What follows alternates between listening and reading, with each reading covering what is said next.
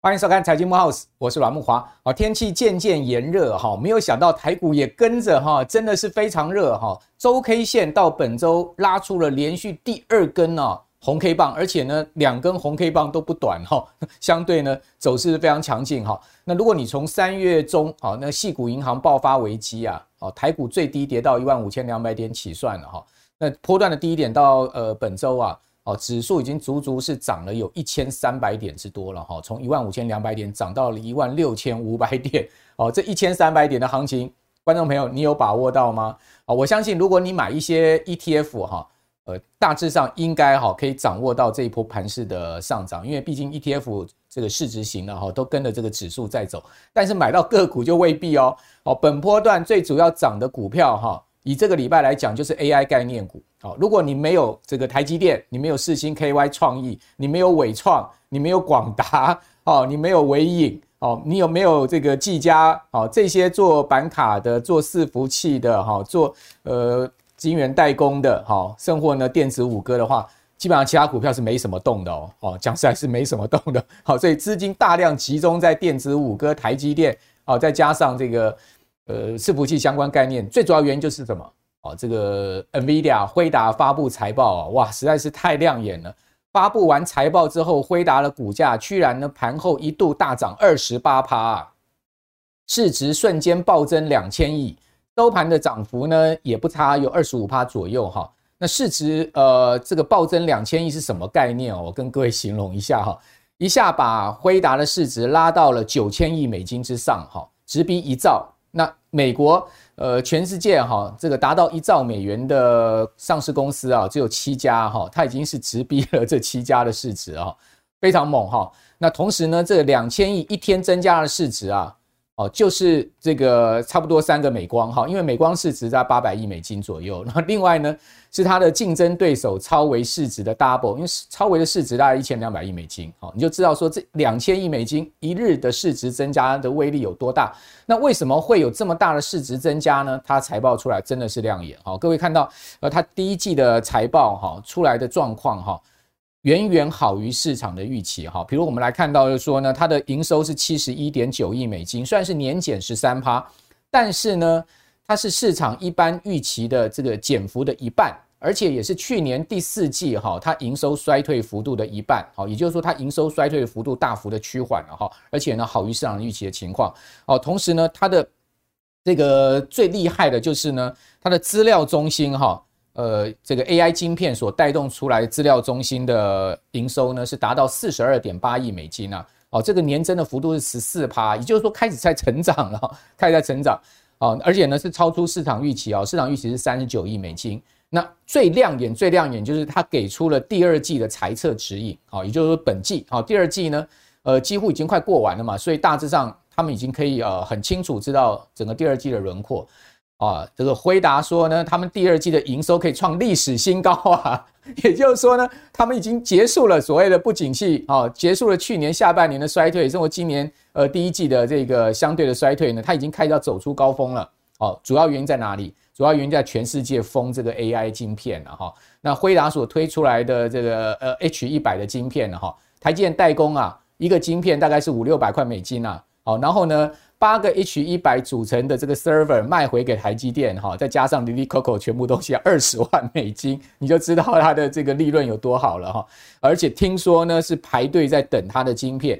那黄仁勋呢，呃，这个礼拜哈即将来台湾参加台北国际电脑展，哈，这个黄老哥身价也是惊人了哈，因为回答市值暴增嘛，黄老哥就黄袍加身了。黄老哥呢接受媒体访问的时候说啊，全世界哈。再一次六十年来的哈最快的这个电脑计算的加速哈，呃就在这个 moment 产生了哈。他说呢，在未来啊，呃十年吧哈，呃全世界现在目前有大概是呃这个一兆美元的这个电脑设备哈，全部都要从 CPU 换成 GPU 哇！我看他这样一讲哈，Intel CEO 大概要昏倒了哈，全部从 CPU 换成 GPU 啊，那这个是一个多大的商机啊！所以你发现哦。台股一连串的跟随着这个 NVIDIA 概念股全部往上发烧哈，台积电到纬创哈，到呃这个散热的双鸿、奇鋐、健策哦，这些股票全部发烧，还有板卡的技嘉哦，那在这样情况之下，似乎大家不甩这个数字，什么数字呢？就是景气在往下掉啊。我用一个形容啦哈，叫做这个万般皆下品，唯有 AI 高了哈。现在你没有跟 AI 扯上边的哈，你都逊了哦，因为整个景气在往下掉哈。台积院这个礼拜公布出来，四月的营业呃制造业营业气候这个测验点是下降的哦。那所以台积电、台经院说啊，GDP 要保二，很拼了，就拼了哈。那制造业的营业气候测验点呢，是结束了连续五个月的上升的态势哈，是负的二点零六。那服务业呢是负的零点五四，但营建业稍好哈，营建业呢则是正的，好这个三点七三。好，所以台金院就说呢。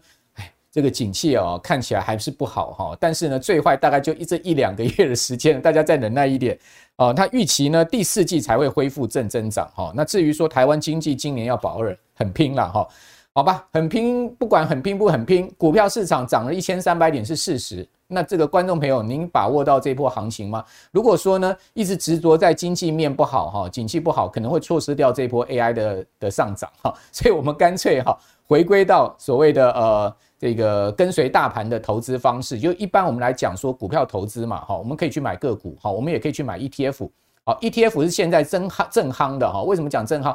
因为你不会选股，你买 ETF，你至少可以跟到这一波一千三百点的上涨，而不会俩股招比嘛。好，讲白话一点是这样。那 ETF 呢，有这样的一个优势哈，再加上它的交易方便，好，所以呢，逐渐哈成为投资人的最爱哈。哇，这 ETF 啊。现在目前的投资啊，真的是很热哈。你可以看到它，呃，走过五个阶段。台湾有 ETF 大概二十年，第一档呢就零零五零哈，呃，这个元大所发行的，当时是叫宝来哈，这个呃台湾五十哦零零五零代号哦，已经到今年刚好二十年的时间哈。那这个当时 ETF 推出来的时候，大家都不傻傻啊啊，虾米是 ETF？什么是呃这个证券交易所指数基金啊？天啊，没啦哦，呃，因为那时候大家习惯习惯是买股票或者买基金哦，很少人买 ETF。那但是呢，ETF 经过二十年，各位看到各阶段哈，呃，最早一开始推出的就是。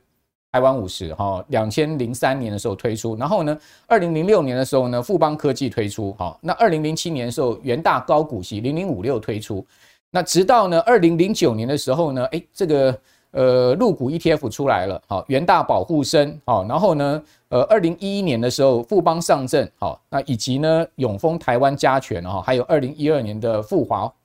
沪深，好，这些 ETF 开始出来之后呢，第三阶段就进入到所谓创新期跟国际商品期，你会看到，哎，所谓杠杆的 ETF 出来了，好，你会看到什么原原油啦、黄金的这个 ETF 出来了，那以及呢，第四阶段到这个债券、外汇、商品的 ETF，好，到现在目前呢，呃，开始出现所谓的主题式 ETF，比如说电动车啦、五 G Plus 啦，类似这样子的。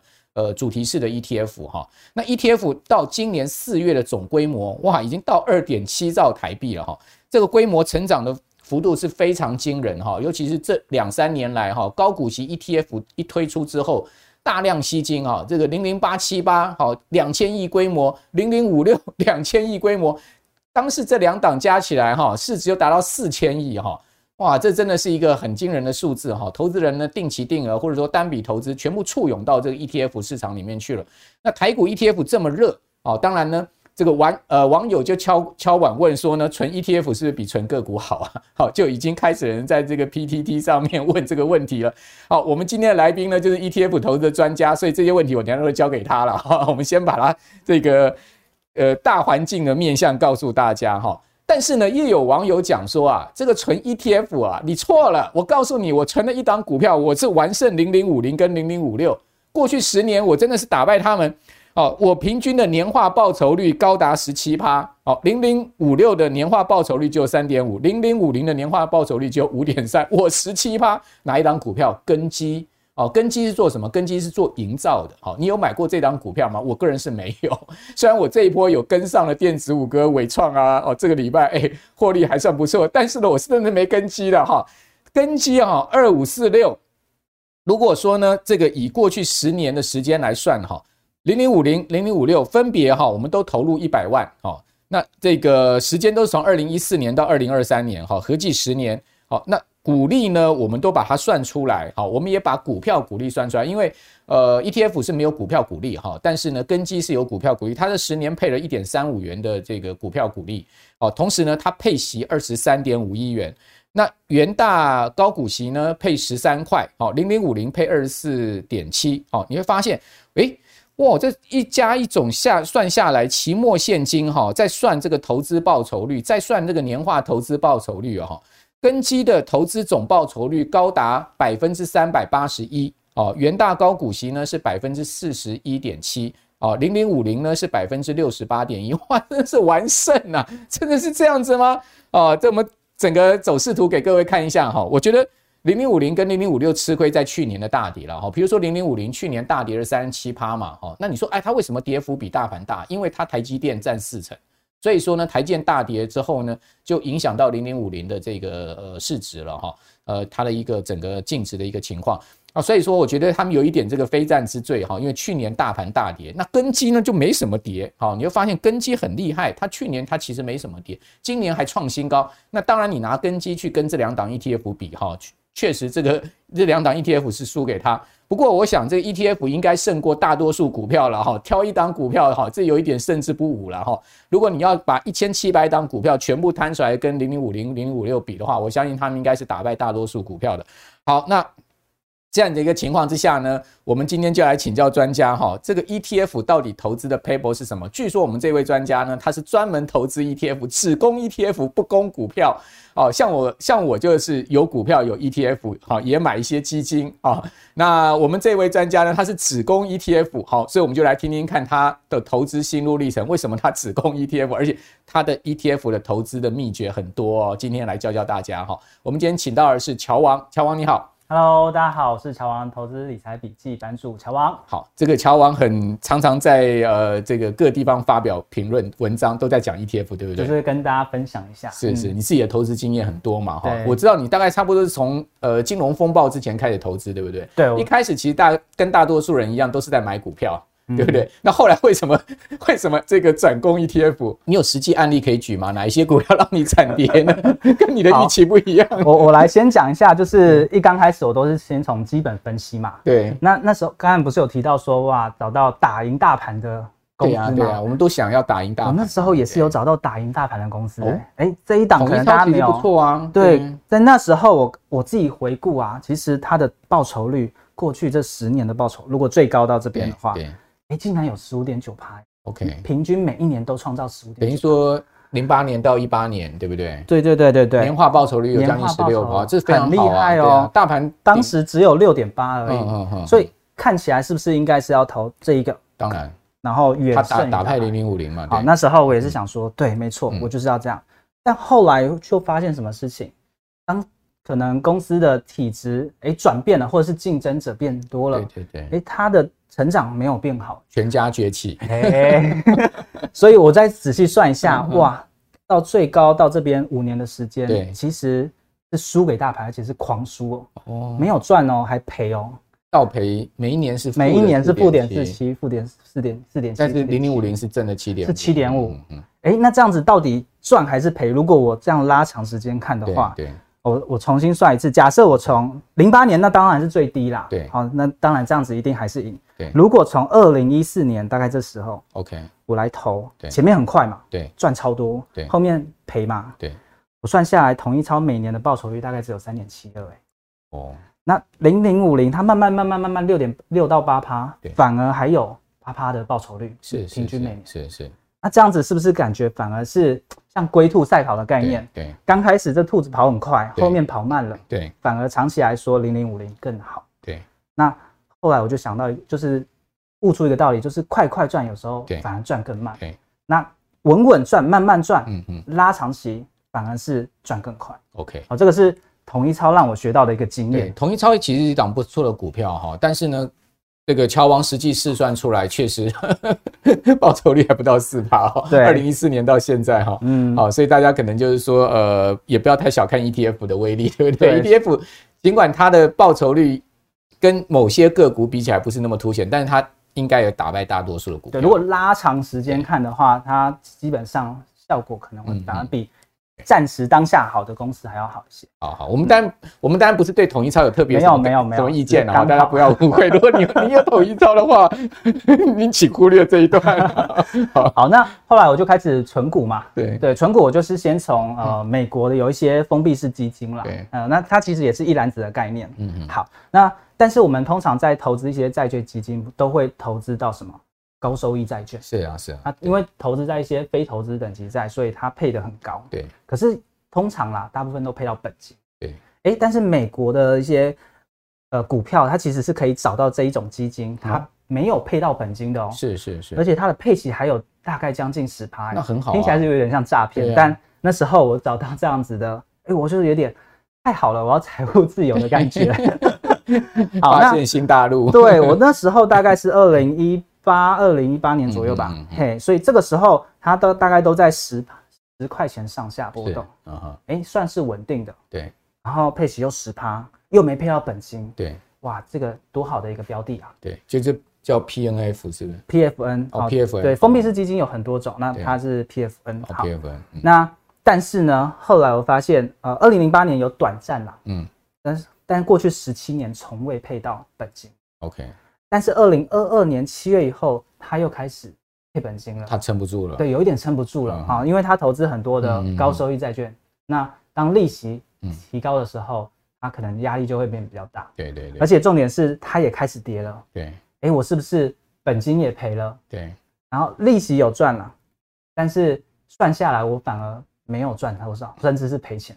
啊，嘿，可是我过去我就觉得这个很稳啊。可是你是投资蛮长一段时间的，对不对？对对对，但他这样子一下来也下个二十二三十趴，我就算 配个十趴，好像比不太，就是补不起。对对对对，嗯，好，所以有时候就是又开始配难料，而且又开始配本金，对，又开始配本金，所以它是一档这个封闭式基金的投资在高收益债的一个基金。对对对，所以过去不真的不代表未来。OK，就算过去非常的好，好，再一个例子，两两个痛苦例子了哈，你痛苦例子还蛮多的。对，而且我都试着不投资不同商品哦。对，还有一种叫做 ETD 啊，不知道大家有没有听到？对对对，那这一档呢，它的母公司投资真的很多呢。嘿。因为我想说，投资就投资到最好的嘛。那它的母公司叫 AT&T，OK，曾经是全世界最大的电信公司。对，大家可以想象台湾最大的中华电信，对，就是全世界中华电信的概念，很稳吧？好，那过去它也确实很稳哦，因为它成世界最大嘛。嗯。然后连续三十四年配息是成长，是是，这个非常不容易，在台湾找不到。对。好，那还被列为股息呃股息贵族，就是只要二十五年以上。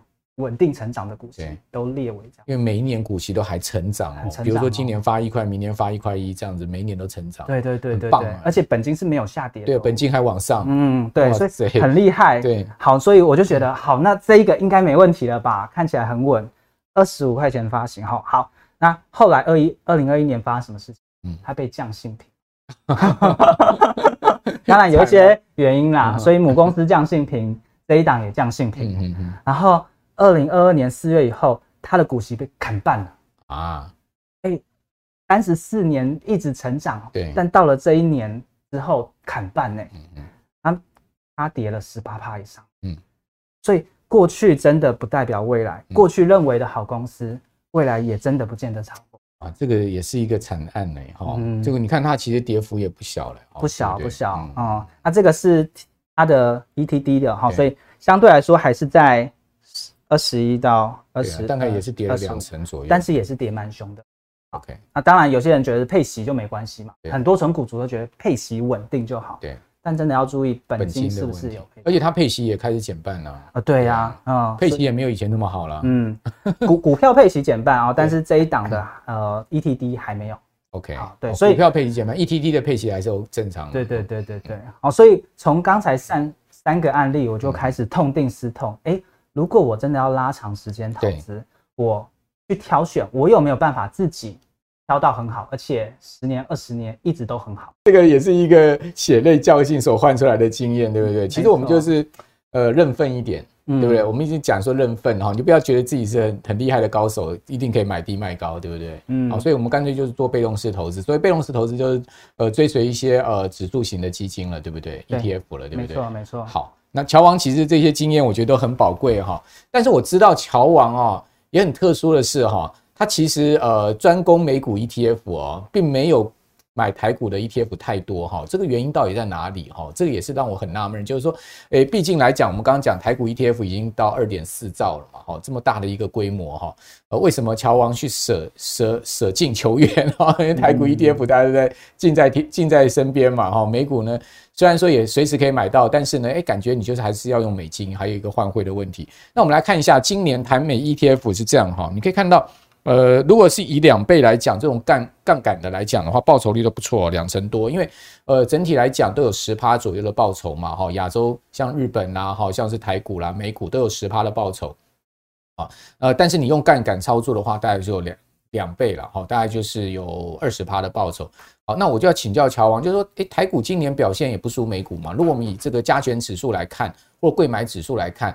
哦，甚至还超过 ETF，呃，这个 S M P 五百指数的报酬率，嗯、对不对？那为什么你都没有心动台股 ETF 呢？嗯，其实我没有觉得台股不好。对，说真的，又来了。只是我觉得美股更好，是吗？哎、欸，但是呢，我所谓的好是从不同角度来看。对，第一个是风险的考量啦。嗯、那大家真的觉得台股是安全的吗？嗯，大家可以去思考，因为毕竟我们还是有地缘政治的风险嘛。嗯，嗯，那。很多人，比如说台湾人会觉得习惯投资台湾股市，那日本人会习惯投资日本股市，土耳其人会是习惯土耳其，然后乌克兰呢，是不是也会是乌克兰？俄国是不是也是乌俄国？好，所以这时候就会犯了一个错误，叫近乡偏误。啊、嗯，大家觉得自己的股票是最方便，或是甚至是赚比较多的，对对，那就是都配置在自己的国家。对，好，那我就来举例一下哦。嗯嗯，俄罗斯算大国吧？对。投资它不会有问题吧？对，好，但是在俄乌战争爆发的时候呢，它的股市暂停交易两次，两次可能还好，但是它的 ETF 是大跌的。对，啊，如果国外的人去投资它的俄罗斯 ETF，后来是超过九成大跌，而且都清算下市。我记得那时候新闻也很大，很大很大。那小弟在下呢，很巧的是也有投资俄罗斯 ETF 哦，是哦，那你。还好我没有放很重，因为有个资产配置的概念，就不敢一定不会放很重的，尤其是那个有战争风险的地方。对对对，可能就小玩一下而已了。嗯，就算你觉得它的赢面没有到很小的情况，还是要顾虑到你的资产配置，不要 all in。所以后来你就停损出场了。对，我就停损出场，应该是说不得不出场，因为我就被锁住了。哦，然后就只能等它清算。对，其实那个时候也有一些银行踩到俄罗斯的主权债嘛。哦，那时候也是呃有一些亏损。对，那我们再回到台湾，嗯、台湾有没有可能遇到单一国家风险？好好好，这个这个话就难说了。对，这个话就难说了。一个是股市的，一个是货币的风险，大家可以去思考。观众朋友有没有发现，乔王真的是想很多，虽然很年轻哈。对，我觉得投资就是要多方思考哈。对，如果投资是短期看的话，我就不会想那么多。以前都短期看嘛。对对。那现在过了十年，你就会发现这中间一定有我想不到的。没错。那我就要。哎，九二一大地震你就没碰过，我就碰过啊。那股市也是暂停交易啊。哦，对，这是很好的例子哦。对啊，那时候也很错啊。还需要钱用不到，该怎么办？对对对，嗯。还有其他什么理由？好，那其实第二个理由呢，就是选择性啦。对，那当然以前的台股 ETF 比较少，嗯，好，那现在变多了。对，债券 ETF 也很少啊，现在也稍微变多了。对，但是呢，我必须说，美股还是选择会比较多。对，第一个更多的好公司是，如果我们要去看美股的话，基本上稳定成长的、连续几十年的好公司找的找到很多。对，但台湾相相对就少。对，是，嗯。然后再来是世界知名的好公司，比如说我们在用的手机啊，啊，或者是 星巴克啊，对，大部分我们看到的这种大型连锁企业来自美国比较，嗯嗯，台湾的会偏少，所以如果你要投资好公司，台湾跟美国，呃，美国会比较容易找到，对，我只能说选择性比较多，就是你的食衣住行都离不开美国这些大公司，对不对？对，那既然要投资的话，直接投资在成长比较好的，那我的钱都被美国人赚走了。对，是有点可惜啊。但是为了自己的荷包着想的话，你就把钱赚回来。对，投资他的股票把钱赚回来。好，第二个是一样回到分散投资的概念了。那零零五零投资五十家好公司嘛？对。但是我在美国，好，以 VT 为例，我是可以找到九千五百四十三家好公司，是不是够分散？够分散。嗯，九千五百多家，这我多快一万家更新的还蛮多的哦。好，那你你如果万一单一或单二国家遇到状况，基本上影响都非常小。所以 VT 会是你的这个主要持有的核心，对，相对来说就会比较多一些。好，那第三个是成本费用。如果以台湾的 ETF 的话，嗯、其实成本大概是零点二四到零点四三。对，哦，那是一年啦。对，一年啊，每一年扣哦。对啊，每年扣。内扣哦。对。啊，美股 ETF 呢，它大概是零点零三到零点零七。对。差距就大概三到十四倍。啊，内扣的。感觉就是很像一个蚂蟥，蚂蚂蟥在吸血，每年都给你吸点、吸点、吸点、吸点的感觉。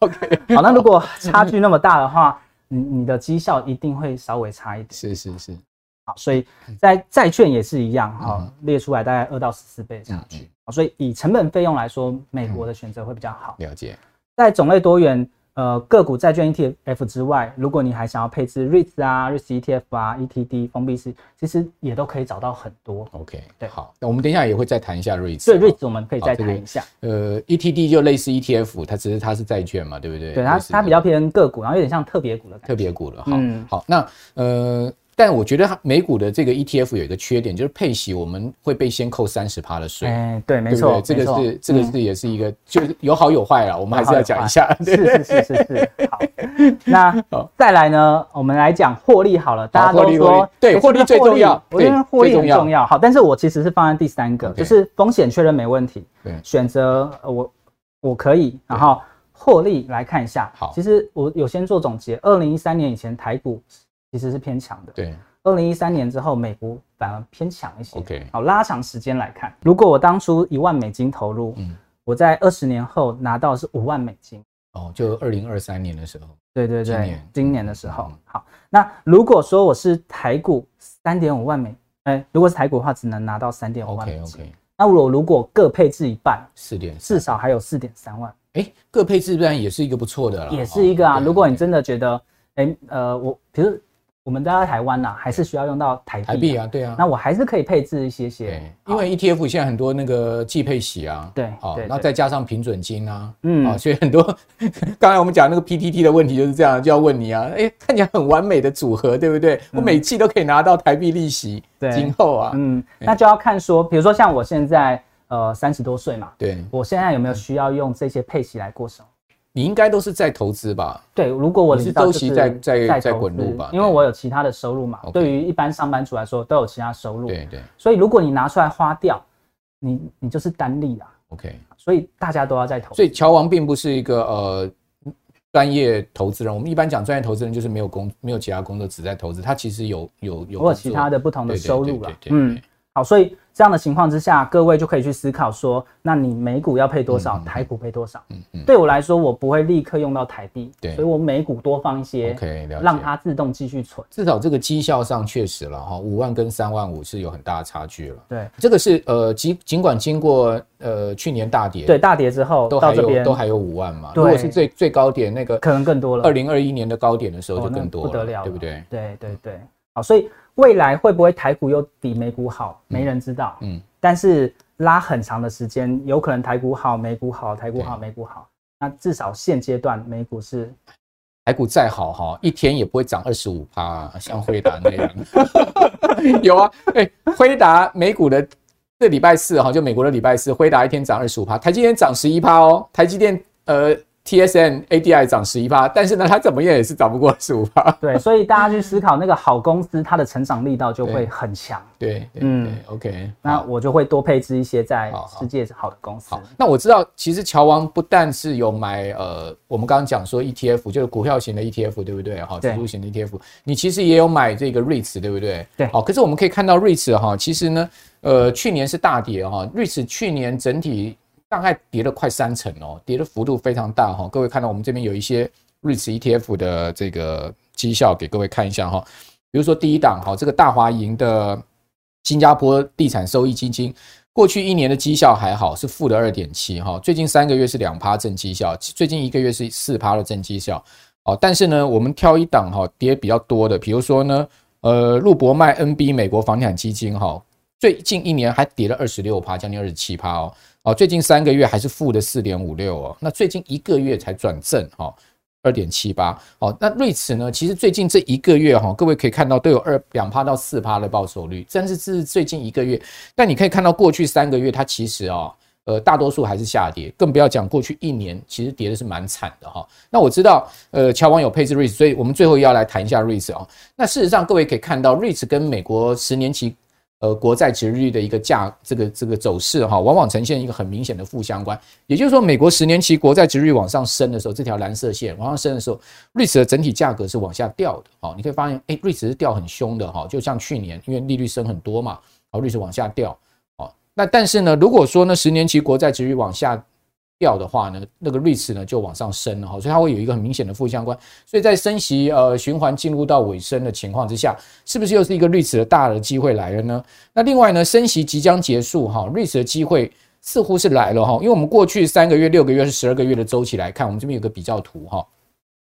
全世界 REITs 啊，只有在零八年二，对不起，二零一八年哈，它的涨幅落后于 MSCI 世界指数，其他这个三次哈，它都是领先。这是讲说升息结束之后哦，过去的这个呃几次升息循环结束之后，你会发现哦，这个 REITs 哈，就我们看到这个橘色的这个柱状图哈，它其实都是领先 MSCI 世界指数的，说它打败整个。呃，MSCI 世界中，我们都知道 MSCI 世界指数其实一半就是美国了，它的美国的权重就占了这个二分之一嘛，好，另外一半就全世界其他地区，哈，那基本上它是超越呃这些呃指数的一个情况，哈，那这个就要请教乔王了，就是说，呃，我知道你有配置 REITs 对不对？我我们先来看一下你的资产配置好了。好，那大家可以看到我的资产配置图，好，其实美股 ETF 占了大多数了，对，台股。ETF 在这边哈，偏少偏少哈，少到不能了。对对对，那房产 ETF 大概是五趴左右，所以我有配置一些，但不是全部，不是全部。但其实感觉起来就是一个呃，等于说是有点咖啡加奶精的味道，对不对？对，很很蛮妙的譬喻，嗯，是。所以那为什么要去配置房产 ETF 呢？或者是到底现在适不适合配置房产 ETF？啊，呃，如果说以过去的，比如说。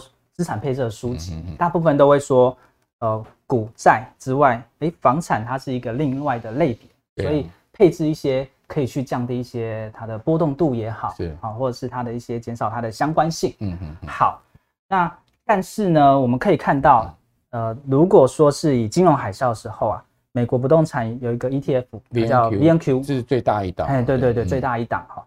那我们可以看到。它最大跌幅其实有到负六十八趴，哇，那真的是很惨。比美国的 VTI 哦，就是 VTI 就是美国代表美国股市，好，负负五十点八四还要再大，所以大家要去知道说，我持有房产不动产 ETF，它的最大跌幅是有可能比股市还要大的。对，好，这是第一个。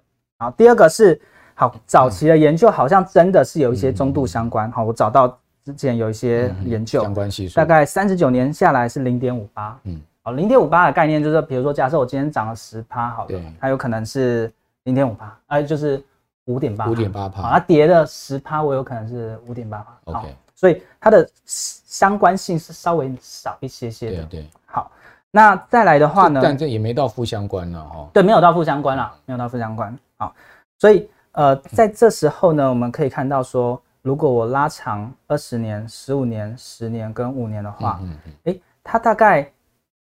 七成的几率，八成的几率是正相关，其实是正相关。那你如果拉长的话，就很很明显，对，到八成的正相关就很高了。对，但这个是因为很早期，一九七八年到二零一七年。OK，但我从二零零二年之后开始去算的话，对，其实最近都变得很相关了。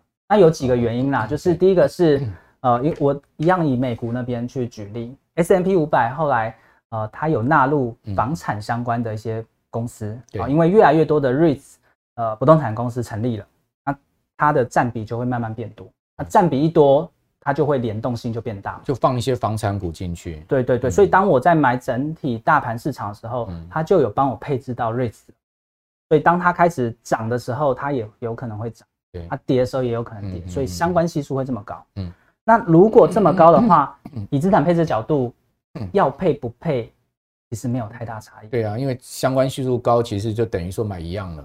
对对对对对，所以如果我真的想要去降低一些风险，我可以再多搭配一些债券啊，那也可以降低风险。所以如果完全没配置，我觉得也没关系。那如果真的有想要有一种当包租公的感觉，好 领息配息的感觉，对啊，当然你配置一些些也无妨。OK，所以以资产配置的角度来说，我会建议大家如果真的要买，就放一些就好，好，不要占太多。好。那五趴到十趴最多了啦，差不多差不多。嗯，那其实也很多人不太知道什么是 REITs。对啊，介绍一下吧。好，简单来说，它全名叫不动产投资信托，就是取那个大写的部分。嗯，好，那就是我今天买房子。对。我是不是可以把这个资金去切割成不同股份？就一栋有一个商场，我变成是这个证券化的。对，我就证券化了。啊，每个人他想要去投资的话，我是不是可以哎拿一小块，我就变股东了。了解。好，这是一个最简单的概念。啊，投资标的很多啦，包含办公大楼啊、购物场啊、酒店啊、住宅大楼等等。嗯哼。好，但是大家要知道自己买的 ETF，房产 ETF 是哪一种？对，REITs，一种是权益型。嗯。好，那。权益型的话，就是我是当房东的概念，收租的。对，收租。好，那这边的话啊，这边字体再调整一下，抵押权型。抵押权型是当金主，我今天借钱给别人，我去收那个利差。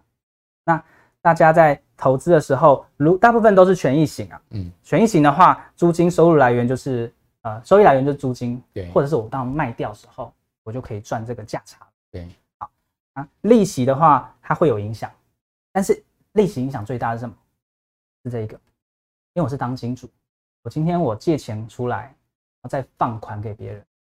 但如果我的成利息拉高的时候，我是不是那个利差就变小？当然，我我要缴给银行更多钱，升息就很不利。对，我就升息很不利，所以这也是为什么这个波动会比较大哦。因为我是当金主，然后我的成本越来越高，越来越高，我赚的越来越少，越来越少。好，所以大家要清楚知道你是买这个。还是这一个，嗯嗯嗯，好，好，那再来就是 REITs 的话，跟 REITs ETF 差在哪边？很简单，就是 REITs 就是一家公司，你就把它当个股。对，那我如果同时买好几家不动产公司，我就是 ETF。OK，一样是一个打包的。对，它是一样打包概念。嗯，那如果是单一一家公司，我就有个股的风险，万一这家公司表现不好，对，或甚至倒闭了，啊，这一家可能就会很惨。好，REITs ETF 可以分散风险。嗯嗯，那我们来看一下台股。的 REITs 大概有七档左右，嗯，普银、富邦还有兆丰、星光，对这一档去年精算下市，嗯嗯，好，所以会变六档，嗯嗯。那台股 REITs ETF 目前有三档，嗯，然后美股我讲选择很多，所以我就选很多档，真的很多。然后美股 REITs 也是非常多档，好，所以大家可以快速知道它们的差别在哪边。OK。呃，ETF 跟 REITs 也要还把它区隔一下。对，要 ETF 是打包的这个概念，没错。嗯，不然很多人不知道 ETF 相对风险就小一点了，对不对？因为它包裹了不同的这个 REITs 进来。对，没错。嗯，好。所以呃，刚才提到说，到底现在适不适合买 REITs，或者是买 REITs 要注意些什么？嗯嗯。呃，我用这一个来跟大家分享好了。第一个就是先观察你是不是赚到了配息，但损失了本金，这个是最怕的，就是这件事。早年也是犯了这个问题，超有经验的。对对对对，对。那我随便把一个台湾的某个 REITs ETF 拿出来，先不要讲是哪一档啊。各位可以看到它的报酬率的状况。好，这个从负零点一到负七十五趴，大概是负五十趴。好，发行到现在的状况，就会知道，当你持有这一档的时候，你就算它的年化报酬配息。殖利率有到十趴，配息率有到十趴，但是你的你本金跌了这么多，那为什么本金会跌这么多呢？这个就是我们讲的呃抵押权型的哦，抵押权型遇到了利率上升，对，那它就影响就会比较大一点。好，第二个是观察它的成本收益。我们通常在看配息的时候，很习惯去看殖利率。当然，啊，殖利率就是我今天配的息除以我现在的股价嘛。嗯嗯，但是。我不一定现在买，我可能是多年前买的，所以我的成本有可能很低呀。对，嗯，那这个时候我看的是，呃，叫做成本收益率，叫 YOC，它的是配息去除以我当时持有的成本，是，好像比较可以反映啊。因为最怕就是这样，当我今天配息一样，然后它下跌了，对，哎，我的值利率变好高，变高了，看起来很想很适合买，对，但应该要看。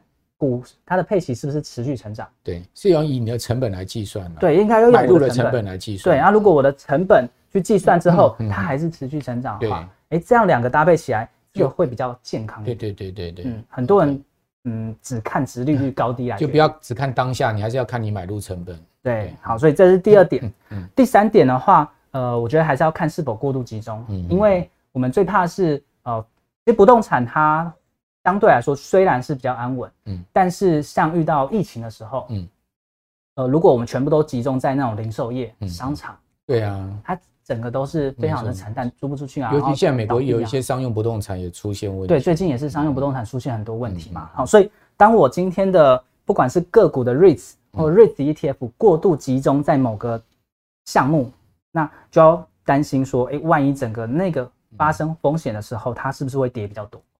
那如果我是打包的概念，相对会比较分散，了解。但还是要看，就像木华哥讲的，假设今天整个商用不动产都出问题了，我如果有一些是配置在，比如说是电塔，对，哦，云端资料中心，那就还好，哎，相对来说影响会稍微小。那就比较就是呃，某科技业的 ETF 类似这种，对，相对的 ETF，对，那这一种比较变化没有到那么大。哦，所以大家可以从这几点来去做一个观察。就乔王，你介绍一下，呃，你有的美债跟美股 ETF 好不好？好啊，没问题。对，因为很多我们的观众朋友应该会很关心，对不对？嗯，对。好，那呃，其实我买的债券 ETF 跟股票 ETF，大家可以稍微看一下啦。VT 你刚刚讲过，对，新手也蛮适合参考。第一个是 VT 啊，然后就是投资全世界超过四十个国家，九千多档的好公司。如果是美国股市的话，VTI 跟 VOO 都 OK。好，那 VTI 是投资美国大中小型股，对，VOO 就集中在大型股，就比较 S M P 五百指数。对，它就是追踪在 S M P 五百指数。好，所以如果要买股票的话，这几个可以参考。OK，如果你要买的是债券，当然可以直接买一档债券嘛，对对，然后就配息。对，好，那如果你要分散不同公司的债券这个风险的话。哎，其实你可以买到全世界的债券，OK，好，叫比如说像 BNDW 好了，对，那它就帮你配置在美国大概接近五十趴了，对，好，日本次之，嗯嗯，好，所以全世界的好公司的债券你都买买得到，那手续费其实也才零点零六，很低，很低啊，很低，嗯，那这一档它就帮你配置在美国跟非美国，所以同时持有的意思。就 B N D 跟那个 B N D D X X 对，哦，一个是美国的，一个是非美国的，对对对。那 B N D W 就是全球的，对对。那这个就是才乔王这个不藏私的把他的一些 E T F 告诉大家。好，那今天非常谢谢乔王啊，这个我们今天节目稍微长了一点哈，但是我觉得是很实用的一集哈。这个乔王很仔细的帮大家做了各个问题的这个很重要的梳理哈，让大家有一个非常清楚的轮廓。